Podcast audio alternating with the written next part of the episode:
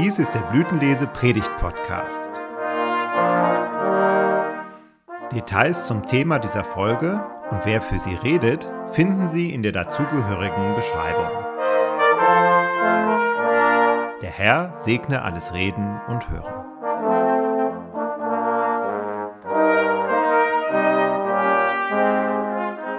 Gnade sei mit euch und Friede von Gott unserem Vater und dem Herrn Jesus Christus.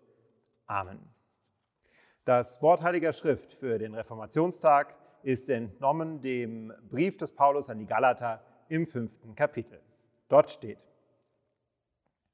zur Freiheit hat uns Christus befreit. So steht nun fest und lasst euch nicht wieder das Joch der Knechtschaft auflegen. Siehe, ich Paulus sage euch, wenn ihr euch beschneiden lasst, so wird euch Christus nichts nützen. Ich bezeuge abermals einem jeden, der sich beschneiden lässt, dass er das, das Gesetz zu tun schuldig ist.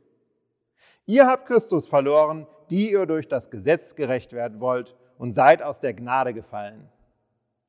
Denn wir warten im Geist durch den Glauben auf die Gerechtigkeit, auf die man hoffen muss.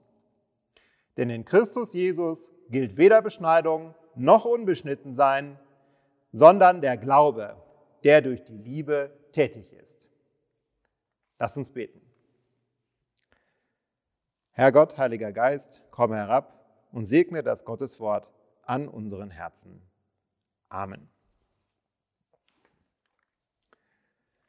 Liebe Gemeinde, am 14. Juli 1998 fand auf dem Exerzierplatz der Karl-Günther-Kaserne in Sondershausen in Thüringen ein Antreten statt. Aus den Reihen seiner Kameraden wurde der Obergefreite Dietrich Vorberg herausgerufen, ins Achtung gestellt und zum Unteroffizier ernannt. Die Unteroffiziere sind das Rückgrat der Armee. Während die Offiziere kommen und gehen, bleiben die Unteroffiziere lange auf ihren Posten. Sie bilden den harten Kern einer jeden Einheit. Soldatische Gemeinschaft findet vor allem im Unteroffizierkorps statt. In das Unteroffizierkorps wird man aufgenommen im Rahmen einer informellen Feier. Da spielt unter Umständen Bier eine gewisse Rolle. Und traditionell gehört zu der Aufnahme eine Mutprobe dazu. In meinem Fall war die Mutprobe, dass die jungen Ufze ein Glas Artilleristenmilch gereicht wurde. Was da genau drin war, das weiß ich bis heute nicht aber der Spieß versicherte uns, dass nur Lebensmittel verarbeitet worden seien. Das fand ich in dem Moment durchaus beruhigend, denn das war schon ganz schön eklig. Ich stand also da mit meinem Glas in der Hand und ich haderte mit mir. Der, der Spieß guckte mich an und ich guckte den Spieß an und ich dachte, nein, ich will hier dazugehören. Ich will einer von euch sein. Und da habe ich durchgezogen. Der Spieß war zufrieden und alle haben gesehen, der Vorberg meint's ernst.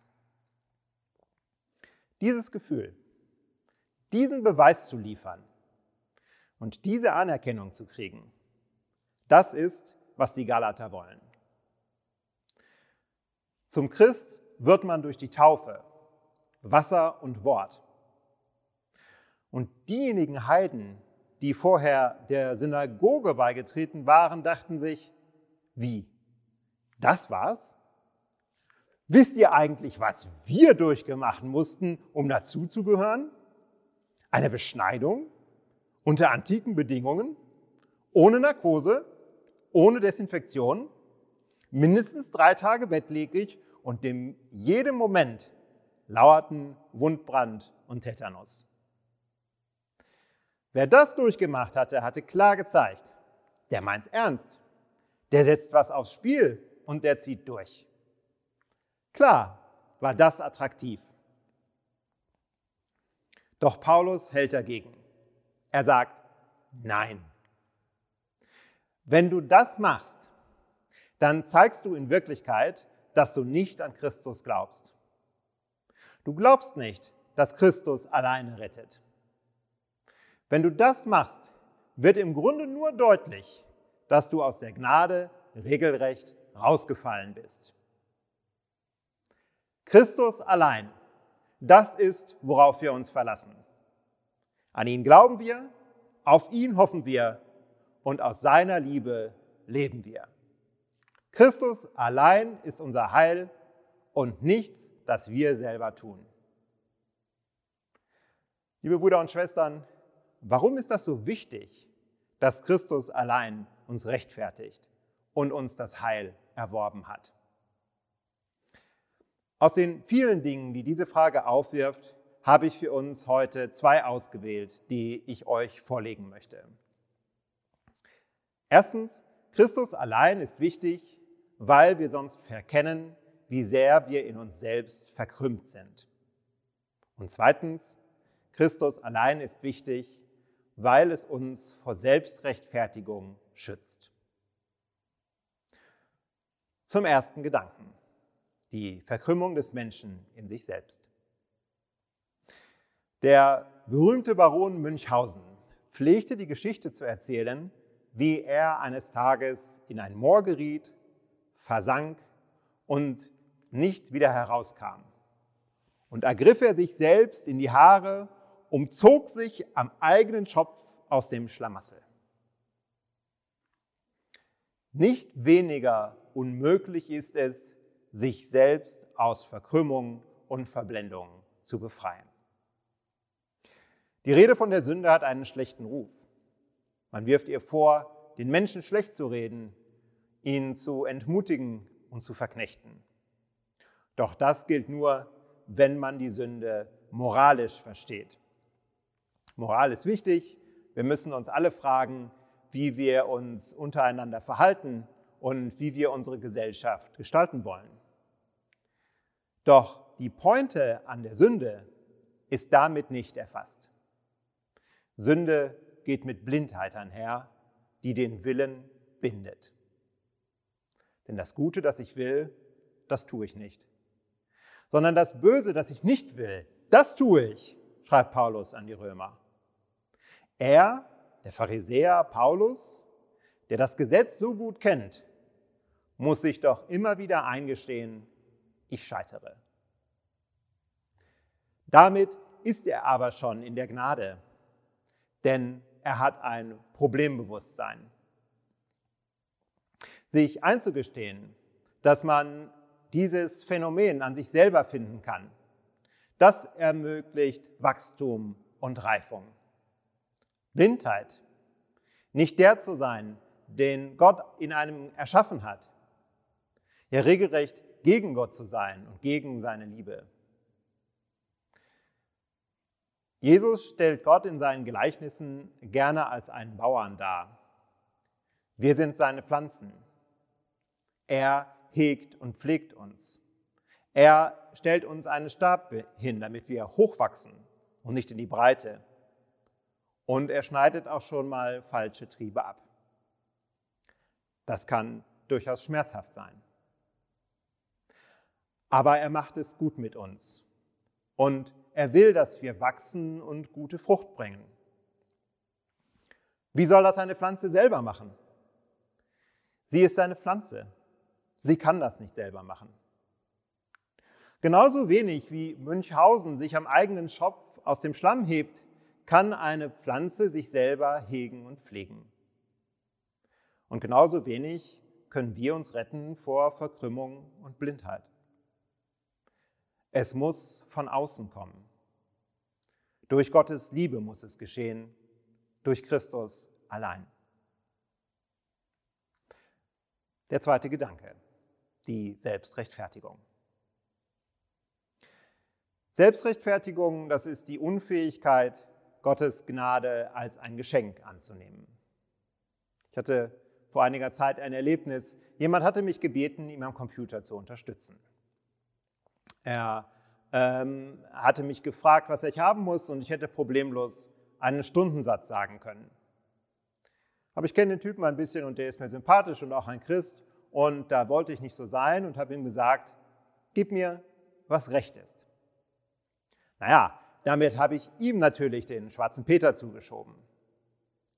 Ich gehe also bei dem vorbei und sitze dann zwei oder drei Stunden in seinem Betrieb am Computer und mache da so meine Arbeit.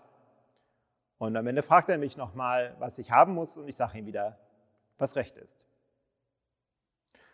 Und als ich fertig bin, verabschieden wir uns und ich kriege nichts. Und wisst ihr was? Das ist vollkommen in Ordnung. Ich bewundere die Fähigkeit dieses Menschen, sich beschenken zu lassen. Denn, liebe Brüder und Schwestern, wir stehen Gott gegenüber und dürfen uns genauso beschenken lassen. Doch es fällt uns unheimlich schwer. Gott will uns alles schenken, doch wir meinen, wir müssten das Geschenk zu einem Deal machen. Wir meinen, wir müssten noch etwas hinzutun. Wir meinen sogar, das Geschenk habe erst dann einen Wert, wenn wir noch einen drauflegen. Doch im 50. Psalm heißt es, Höre mein Volk, lass mich reden. Israel, ich will wieder dich zeugen. Ich, Gott, bin dein Gott. Nicht deiner Opfer wegen klage ich dich an, sind doch deine Brandopfer täglich vor mir. Ich will von deinem Hause Stiere nicht nehmen, noch Böcke aus deinen Ställen. Denn alles Wild des Waldes ist mein und die Tiere auf den Bergen zu Tausenden. Wenn mich hungerte, wollte ich dir nichts davon sagen, denn der Erdkreis ist mein und alles, was darauf ist. Meinst du, dass ich Fleisch von Stieren essen wolle oder Blut von Böcken trinken?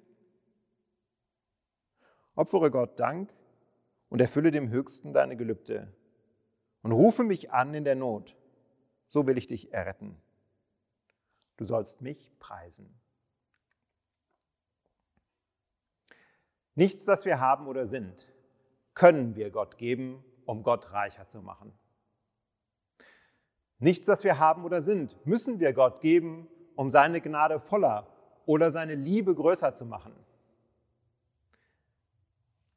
So etwas Ähnliches, wie es der Psalmist bei den Israeliten kritisiert, hat Martin Luther bei seinen Zeitgenossen kritisiert.